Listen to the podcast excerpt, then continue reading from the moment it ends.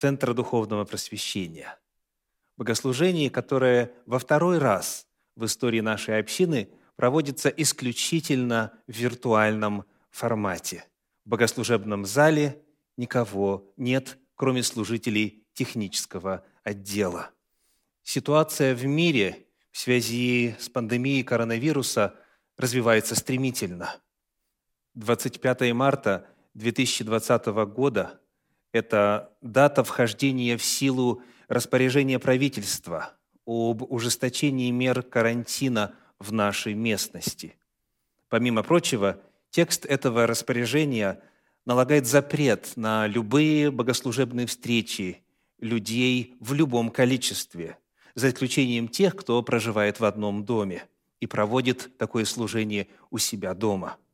По этой причине эту проповедь мы записываем заранее, чтобы транслировать во время виртуального субботнего богослужения 28 марта 2020 года. На момент 25 марта 2020 года статистика в связи с пандемией коронавируса выглядит следующим образом. Сегодня существует 416 тысяч 686 подтвержденных случаев заболевания. Зарегистрировано 18 589 смертей. 196 стран и территорий – это места, где данный вирус уже распространился. Если сравнить с моментом выхода в эфир нашего последнего богослужения 21 марта 2020 года, то есть четыре дня назад, количество случаев, подтвержденных случаев заболевания и количество смертей за четыре дня удвоилось.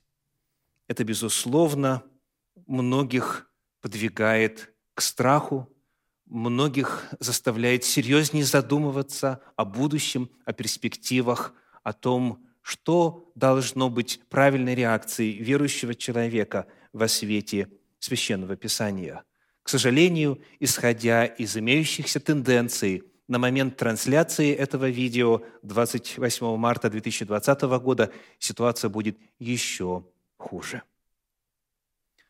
В минувший раз мы начали исследовать Священное Писание в цикле проповедей «Моровые язвы» и «Библия». И первая проповедь была посвящена теме «Моровые язвы и Тора». Сегодня – мы поговорим на тему, которая будет исследованием следующего раздела Священного Писания – пророков. И называется сегодняшняя проповедь «Моровые язвы и пророки». Посмотрим, что Священное Писание говорит на эту важную тему. И, естественно, мы сможем охватить только главные тезисы, главные истины, главные идеи, которые рассматриваются в этом разделе Священного Писания. Как и в минувшей проповеди, мы могли рассмотреть только несколько базовых идей. Ибо и Тора, и Священное Писание в целом на эту тему говорит, конечно же, значительно больше. Итак, очень важный вопрос. Каково происхождение этих вирусов? Каково происхождение моровых язв? Кто их посылает? От чего случается эпидемия? От чего случается пандемия? Мы посмотрим сегодня на вопрос, кто их посылает, согласно Священному Писанию. В прошлый раз мы выяснили, что Бог дал законы, касающиеся в том числе и вопросов гигиены, санитарии, карантина и так далее. Законы, описывающие и предписывающие здоровый образ жизни. И Всевышний говорит о том, что соблюдая эти законы, его народ сможет избежать многих заболеваний. Таким образом, Тора поднимает здесь вопрос естественных причин. Если соблюдаешь, если оберегаешься, если живешь образом жизни, соответствующим законам здоровья, значит, тогда, соответственно, будешь меньше болеть. Если же нет, будут такие же болезни, как были в Египте. И вот в этом свете давайте прочитаем из книги «Экклесиаст» и 7 главы 17 стих, который говорит «Не предавайся греху и не будь безумен. Зачем тебе умирать не в свое время?» Два фактора – грех и безумие укорачивают жизнь. Вот как этот текст передается в современных переводах. Например, Давид Иосифон пишет, «Не слишком греши и не будь глупцом.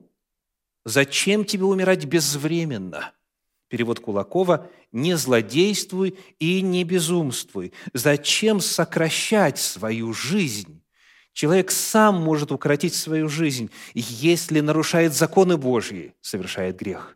Если неразумен, если ведет себя глупо – если подвергает свою жизнь опасности, он может прожить меньше, чем Господь ему отмерил.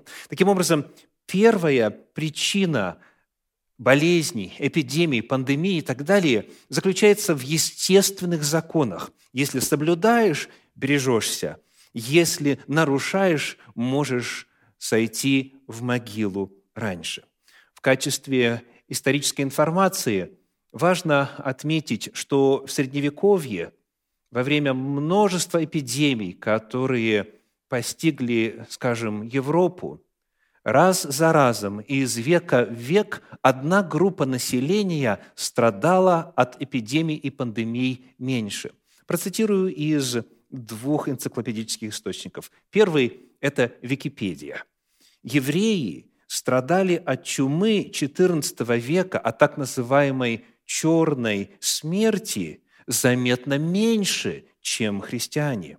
Возможно, свою роль сыграли замкнутый образ жизни еврейских общин и предписание иудаизма относительно личной гигиены. Как мы отмечали в прошлый раз, Тора десятки раз говорит «омывайся, омывайся», омовение рук, омовение предметов, все, что приходит в соприкосновение с трупом, с мертвым телом, с разлагающейся материей, всевозможные выделения хронического характера и иные. Все это является предписанием Торы, которые оберегали население народа Божия в Средневековье. Электронная еврейская энциклопедия по этому вопросу пишет, строгое соблюдение предписаний Галахи и Кашрута а также правил ритуального омовения и так далее, снижали уровень смертности среди евреев. Таким образом, является исторической правдой тот факт, что если человек живет в соответствии с законами гигиены, санитарии и здорового образа жизни, который предписан Торой, он защищен от многих заболеваний. Это первая причина. Болезни появляются на нашей земле, пораженной грехом, вследствие естественных причин. И Господь учит свой народ, как избегать негативных последствий в этом контексте. Конечно же, на эту тему в социальных сетях появились и всевозможные шутки. Например, в книге Иова в 17 главе, в 9 стихе написано, «Но праведник будет крепко держаться пути своего, и чистый руками будет больше и больше утверждаться. Если руки чистые, если руки моешь, соответственно, значит, все будешь больше и больше утверждаться. Ясно, что термин «чистые руки» в данном смысле используется не в контексте гигиены. Еще один отрывок – это 1 Тимофею, 2 глава, 8 стих – и так желаю, чтобы на всяком месте произносили молитвы мужи, воздевая чистые руки, без гнева и сомнения. То есть, дескать, вначале помой руки, а потом молись Господу. Конечно же, в этом отрывке тоже речь идет не о гигиене, а о чистоте рук в плане их свободы от злодеяний, о верном, правильном образе жизни, о нравственном образе жизни в соответствии со Священным Писанием. Тем не менее, факт остается фактом. Всевышний учредил законы гигиены, санитарии, карантина, использования масок и так далее. И использование этих принципов помогает уберечься от эпидемий, от пандемий. Продолжая исследование вопроса о причинах заболеваний, о причин моровой язвы, мы находим в Священном Писании указание и иных сфер, из которых проистекают пандемии. Откроем в первом, первой книге Паралипоменон в 21 главе стихи 1, 14 и 15. Первая книга Паралипоменон, 21 глава, стихи 1, 14 и 15. «И восстал сатана на Израиля и возбудил Давида сделать числение израильтян. И послал Господь язву на Израиля». Перед этим говорится «моровая язва». «И умерло израильтян 70 тысяч человек». И послал Бог ангела в Иерусалим, чтобы истреблять его. И когда он начал истреблять, увидел Господь и пожалел о сем бедствии, и сказал ангелу-истребителю, «Довольно, теперь опусти руку твою». Ангел же Господень стоял тогда над губном Орны и Евусиянина.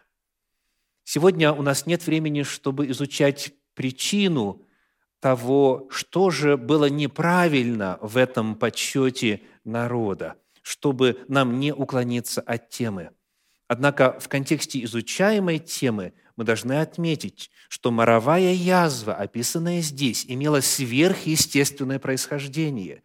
Люди погибали, погибло 70 тысяч человек, потому что они были поражены ангелом-губителем.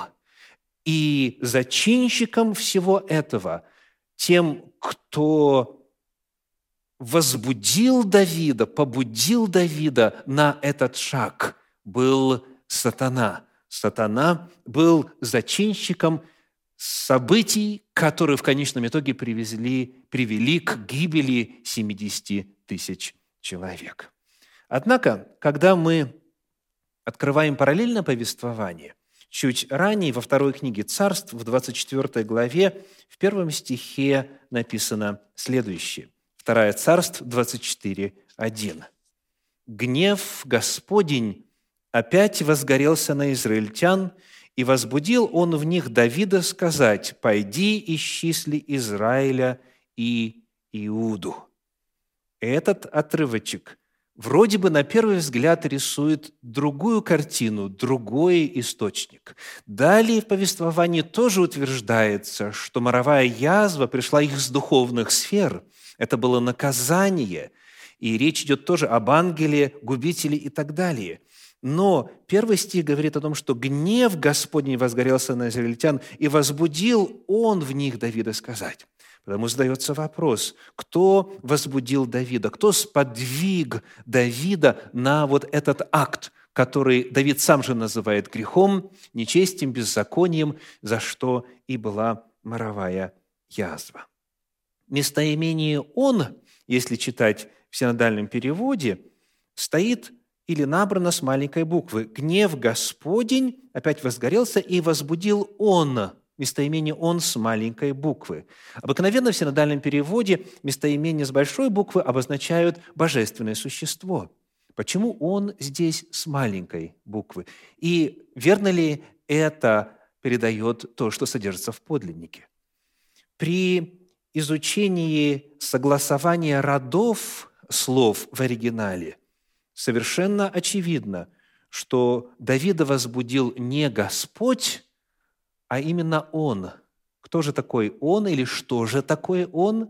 Ответ – гнев Господень. Гнев Господень возгорелся, и Он возбудил. Согласование родов указывает, что это не Господь сделал, а гнев Господа.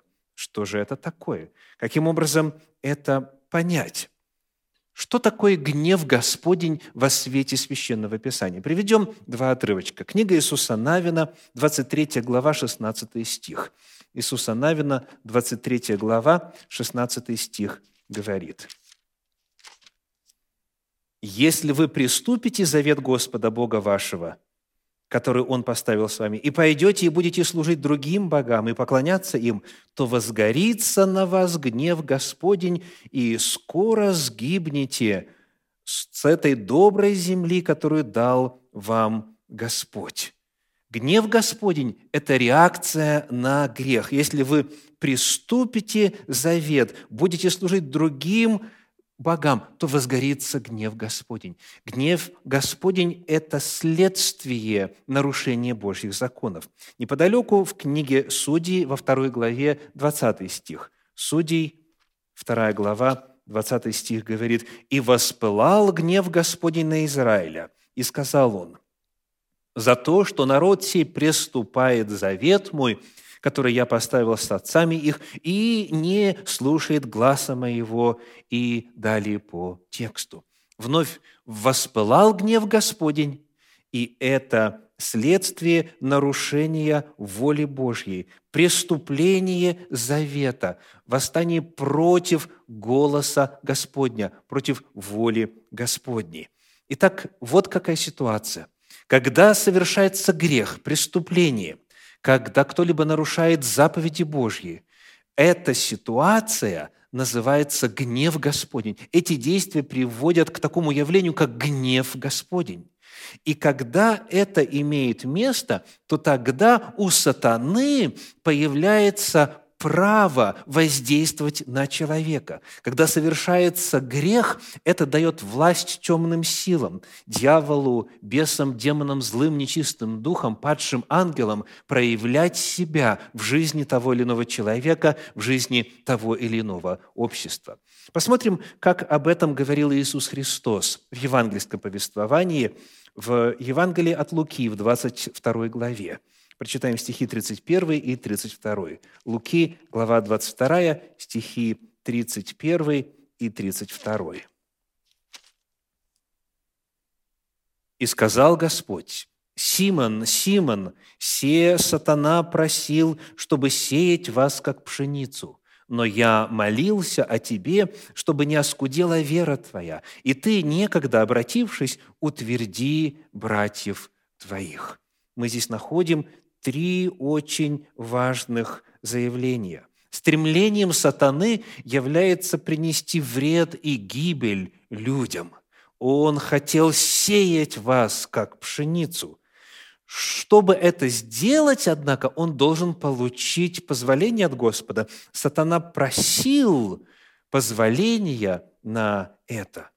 Бог позволяет сатане действовать, когда на то есть законные основания. Таким законным основанием является грех. Потому текст и говорит, ты, когда обратишься, Симон, а далее текст говорит о предательстве Петра.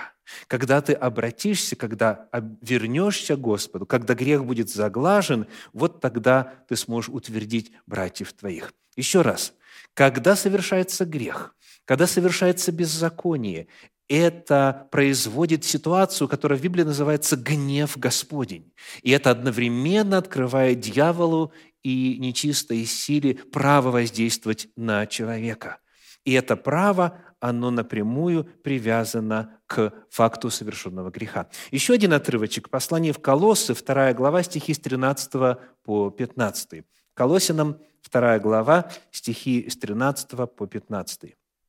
«И вас, которые были мертвы во грехах и в необрезании плоти вашей, оживил вместе с Ним, простив нам все грехи, истребив учением бывшее о нас рукописание, которое было против нас, и Он взял его от среды и пригвоздил, и пригвоздил ко кресту, отняв силы у начальств и властей, властно подверг их позору, восторжествовав над ними собою».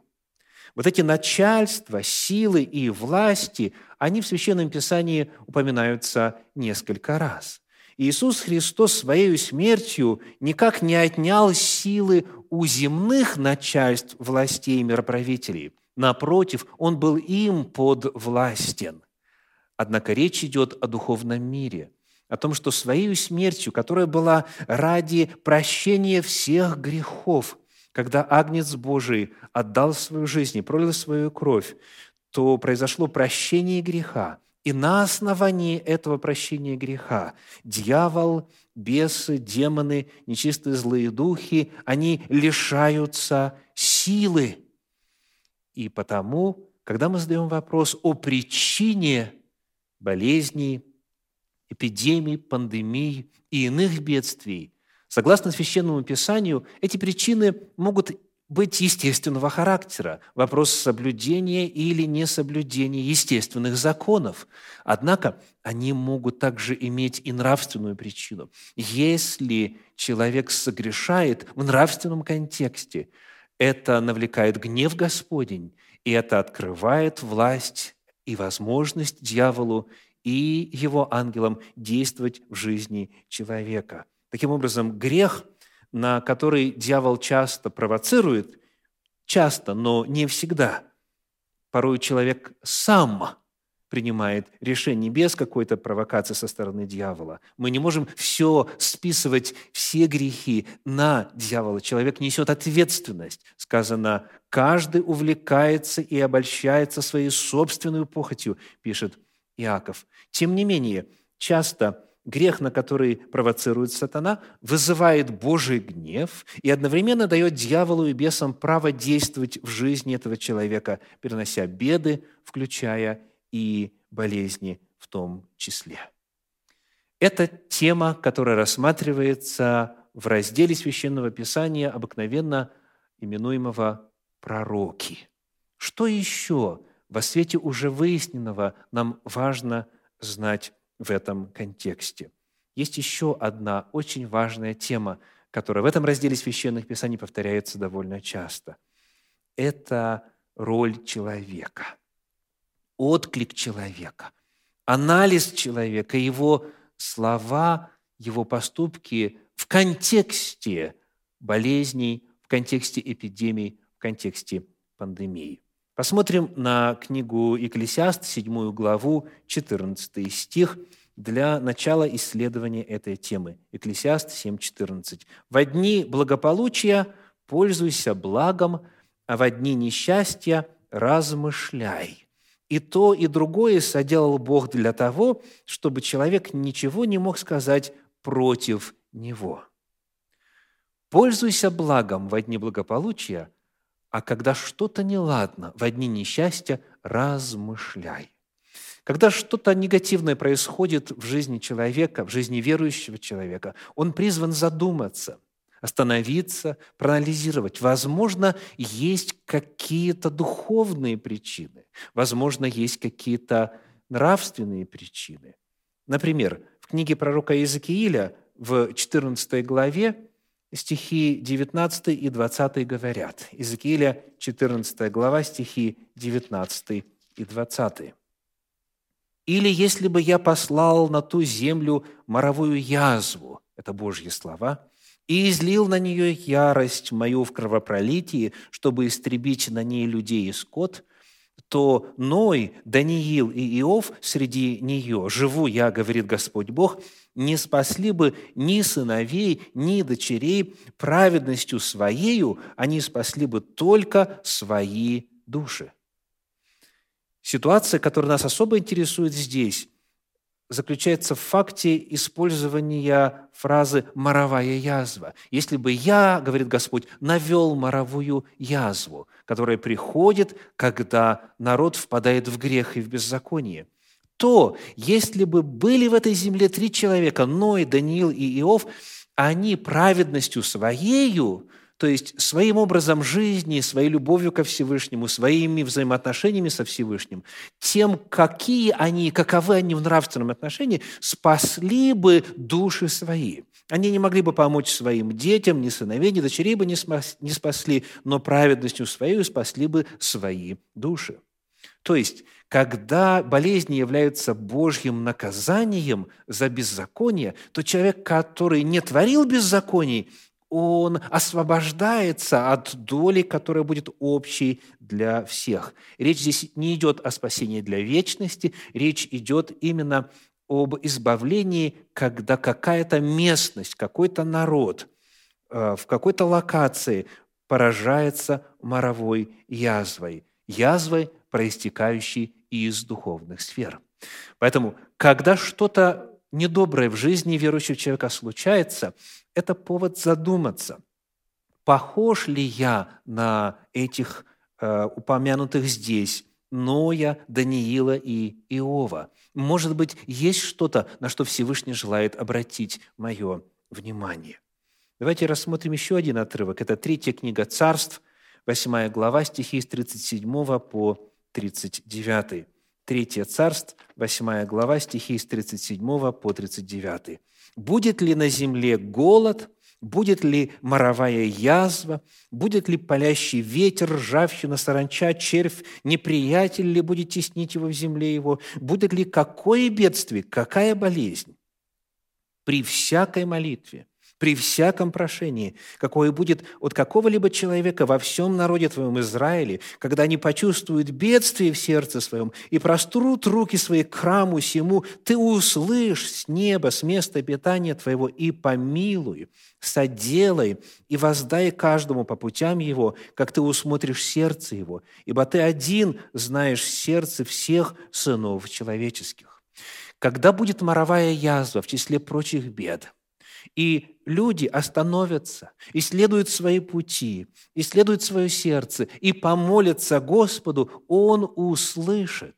Это обетование Священного Писания. Во-первых, мы находим, что эти бедствия являются поводом задуматься, являются поводом исследовать свои пути, поводом заглянуть в свое сердце. Во-вторых, это обетование. Если в действительности человек обратит внимание, задумается и попросит Господа – то какой бы ни была эта моровая язва, Господь услышит и спасет.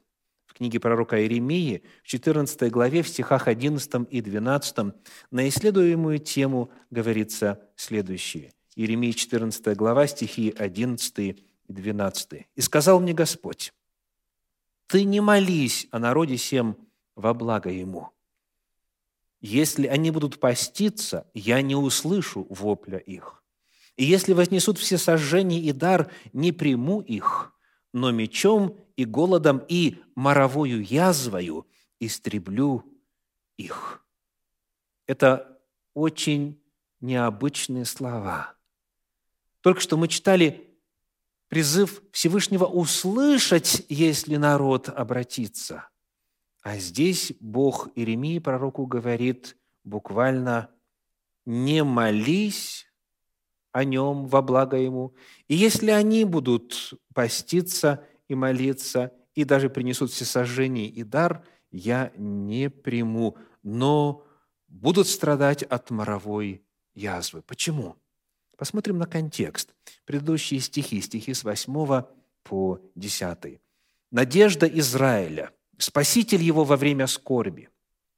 Для чего ты, как чужой в этой земле, как прохожий, который зашел переночевать? Для чего ты, как человек изумленный, как сильный, не имеющий силы спасти? И однако же Ты, Господи, посреди нас, и Твое имя наречено над нами. Не оставляй нас. Так говорит Господь народу своему. За то, что они любят бродить не удерживают ног своих. Зато Господь не благоволит к ним, припоминает ныне беззаконие их и наказывает грехи их». Всевышний описан здесь парадоксальными словами. «Ты, как человек сильный, не имеющий силы спасти». Есть обстоятельства, при которых всесильный Бог не в силах спасти, не в силах вызволить. И причины указаны здесь. Это беззаконие. В то время, когда они даже постятся, в то время, когда они молятся, вроде бы, они продолжают жить греховным образом жизни.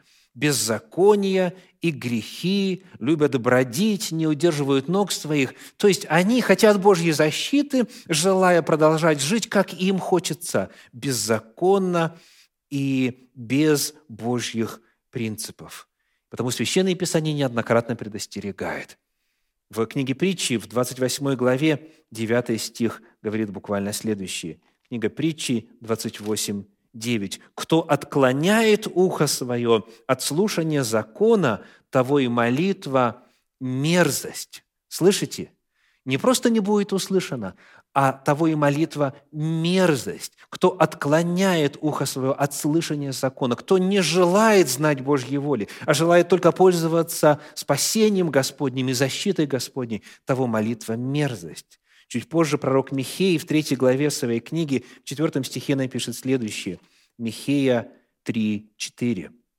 И будут они взывать Господу, но Он не услышит их и сокроет лицо свое от них на то время, как они злодействуют. Бог не слышит и не услышит молитвы злодействующего, в то время как он продолжает злодействовать, а хочет защиты от Бога. Задавая вопрос о том, какова роль человека во время несчастий, Священное Писание говорит, «В дни благополучия пользуйся благом, а в дни несчастья размышляй». Любая беда – это повод остановиться и задуматься, проверить себя. И если есть что-то, что нуждается в исповеди, нужно принести это Господу в молитве, попросить прощения, прийти Господу с покаянием, и Всевышний обязательно такую молитву услышит. Но можно молиться сколь угодно долго, и можно поститься и просить Господа, если человек не желает оставить грех, если не желает признаться в своем грехе, если не желает попросить прощения, если не желает жить по воле Божьей, то Господь предостерегает, такая молитва – это мерзость. Сколько молитвенных марафонов не устраивай, сколько Божьих обетований не призывай, не поможет, потому что нужно – найти причину. Если, если пандемия вызвана грехом, если бедствие вызвано зло, э, чинностью, зло, злым э, расположением и злонамеренным нарушением воли Божьей, это необходимо вначале устранить. Итак, сегодня мы изучаем тему «Моровые язвы и пророки». Это вторая проповедь в кратком цикле «Моровые язвы и Библия». В следующий раз мы надеемся по Божьей милости обратиться к заключительному разделу священных писаний, к так называемым апостольским писаниям, Евангелиям и посланиям.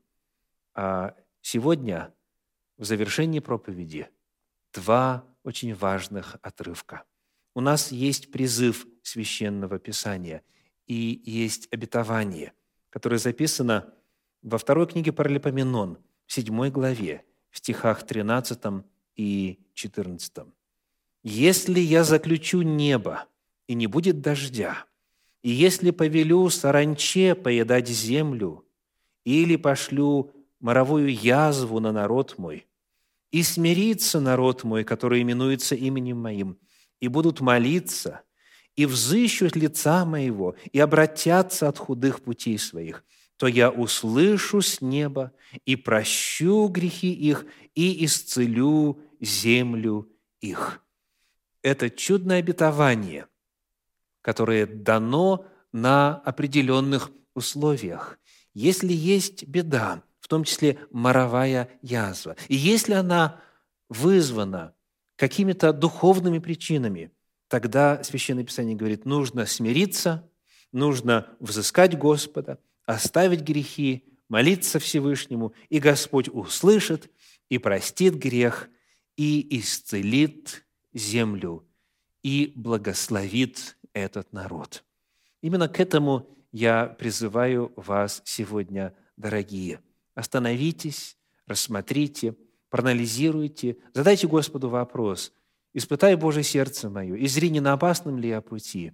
И если Дух Святой что-то укажет вам, используйте это время для того, чтобы помолиться, для того, чтобы покаяться, попросить прощения и обрести силу для исправления. В завершении же я хочу пригласить вас всех помолиться известной молитвой, которая в русскоязычной традиции стало называться живыми помощями. Это 90-й псалом из книги «Псалтирь». Текст будет на экране. Приглашаю вас читать вместе. Кто знает наизусть, давайте обновим в памяти и озвучим эти чудные и дивные слова обетования. «Живущий под кровом Всевышнего, под сенью всемогущего покоится – говорит Господу, «Прибежище мое и защита моя, Бог мой, на которого я уповаю. Он избавит тебя от сети ловца, от гибельной язвы, перьями своими осенит тебя, и под крыльями его будешь безопасен. Щит и ограждение – истина его. Не убоишься ужасов в ночи, стрелы, летящие днем, язвы, ходящие во мраке, заразы, опустошающие в полдень. Падут подле тебя тысяча и десять тысяч одесную тебя, но к тебе не приблизится. Только смотреть будешь очами твоими и видеть возмездие нечестивым. Ибо ты сказал, Господь, упование мое. Всевышнего избрал ты прибежищем твоим. Не приключится тебе зло, и язва не приблизится к жилищу твоему, ибо ангелом своим заповедает о тебе охранять тебя на всех путях твоих. На руках понесут тебя, да не приткнешься о камень ногою твоею. На аспида и Василиска наступишь, попирать будешь льва и дракона. За то, что он возлюбил меня, избавлю его, защищу его, потому что он познал имя мое. Воззовет ко мне, и услышу его. С ним я в скорби, избавлю его и прославлю его. Долготою дней насыщу его и явлю ему спасение мое. Аминь.